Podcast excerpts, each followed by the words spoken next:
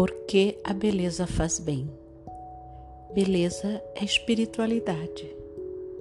Até hoje, dois aspectos têm marcado a minha espiritualidade. Primeiro, o aspecto de que o encontro com Deus sempre pressupõe também o encontro comigo mesmo. Seguindo os primeiros monges, escrevi muitas vezes sobre como a pessoa pode observar seus sentimentos, pensamentos, paixões e emoções e apresentá-los na oração a Deus, para que possam ser transformados. O outro aspecto é a dimensão terapêutica da espiritualidade. Jesus enviou seus discípulos para curar enfermos e expulsar demônios. Por isso meditei e descrevi o poder de cura inerente a textos bíblicos, rituais eclesiais e exercícios espirituais. Sempre considerei importante que algo deste poder curador de Jesus pudesse ser percebido nos meus livros. Contudo, até agora nunca escrevi sobre o tema da beleza. Talvez as leitoras e os leitores estejam se perguntando por que estou agora abordando esse tema. Inicialmente, isso foi bastante acidental. Pediram-me uma homilia de quaresma sobre o tema, a beleza e o encanto da fé. Durante a preparação, percebi o poder curador desse tema para mim mesmo e como ele enriquece a minha espiritualidade, pois refletir sobre a beleza e me maravilhar com coisas belas corresponde à espiritualidade contemplativa e mística. Estou contemplando o que é. Permito ser tocado pelo belo que encontro na natureza, na arte e nas pessoas. Recebo o belo que me é dado, e nesse belo posso vislumbrar a beleza primordial de Deus abordada pelos místicos. Portanto, é uma espiritualidade que tem no seu centro a graça e não as minhas próprias ações. Percebo o belo e sinto como é bom para mim, como tem uma força curadora para mim. Portanto, tematizar a beleza também corresponde à minha espiritualidade terapêutica. A beleza com a qual estou maravilhando e emocionando me põe em contato com a minha própria beleza, com a beleza no fundo da minha alma. Mas o belo acrescenta ainda outro aspecto à minha espiritualidade. Ela se torna uma espiritualidade receptora e uma espiritualidade otimista. Não tem o sabor de trabalho como a espiritualidade ascética. Ela permite que a gente se surpreenda com o belo.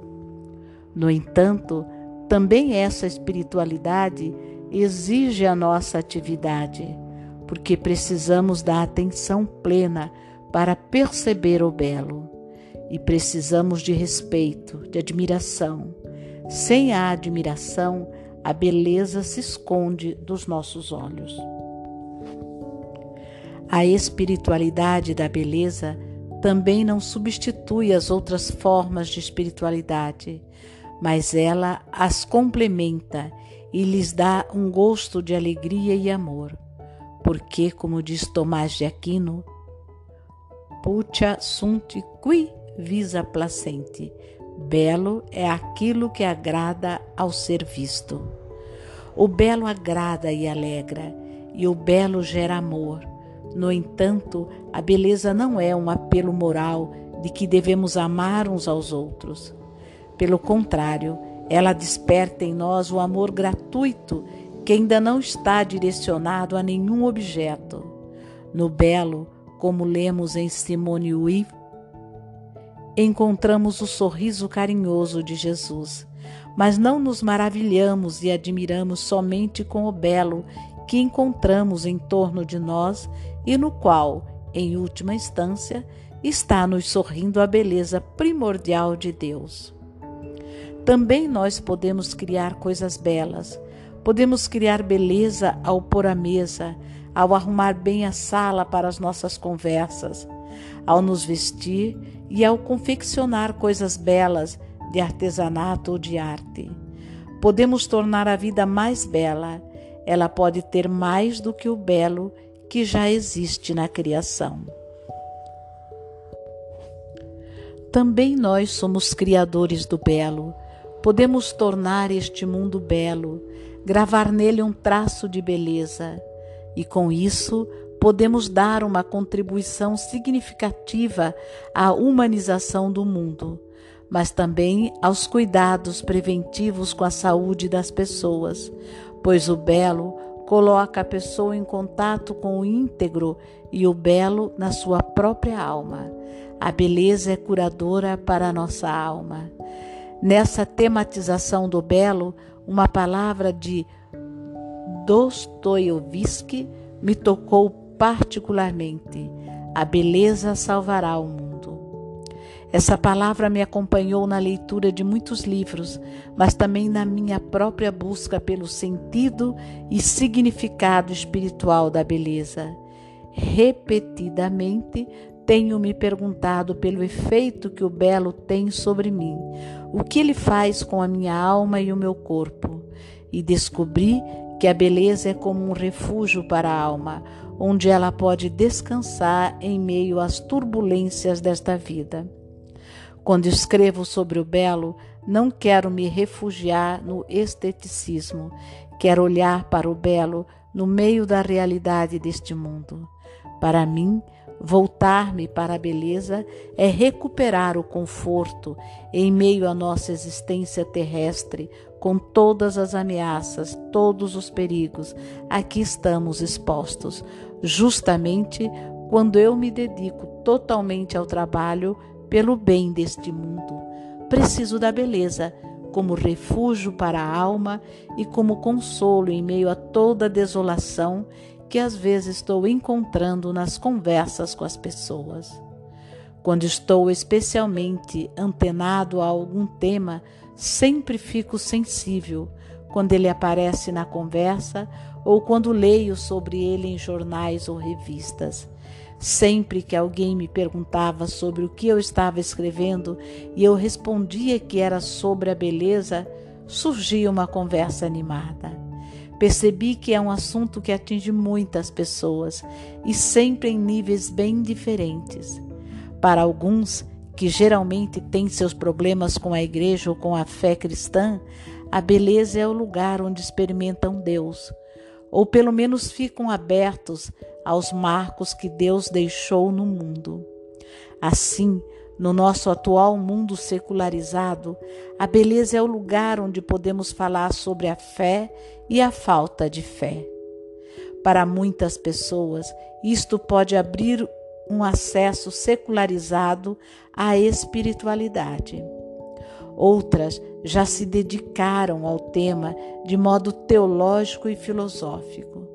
Fiquei surpreendido ao perceber quantas pessoas já refletiram sobre esse assunto.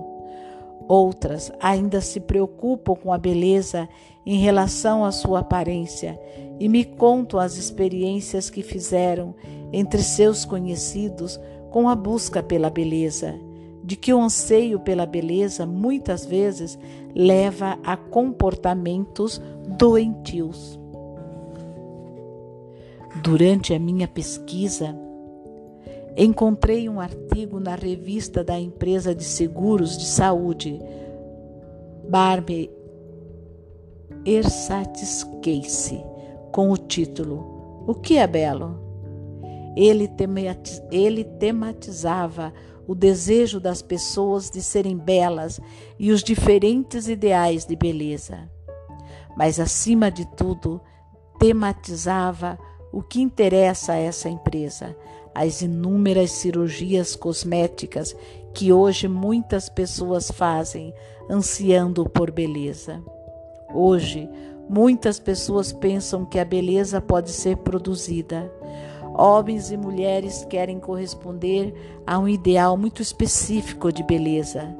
Médicos e psicólogos constatam que hoje em dia mais e mais pessoas estão insatisfeitas com o próprio corpo. O motivo é que a mídia e, claro, também as empresas de cosméticos e de cirurgias cosméticas definem o ideal de beleza de forma tão restrita que nele quase ninguém se encaixa naturalmente, de maneira oticamente perfeita. Muitas pessoas acreditam que a aparência externa decide sobre o seu sucesso no trabalho e na procura por um parceiro, sobre o reconhecimento na sociedade. E assim, muitos homens e mulheres tratam seu próprio corpo com agressividade, sem considerar os riscos de cirurgias estéticas. Além disso, muitos ficam insatisfeitos após a operação, porque o resultado não é o que esperavam. Isso se aplica especialmente a intervenções faciais. Após esse tipo de cirurgia, o rosto frequentemente fica rígido como uma máscara e um rosto rígido assim não é percebido como atraente pelo ambiente social. O rosto belo vive, mostra emoções, reações e humores.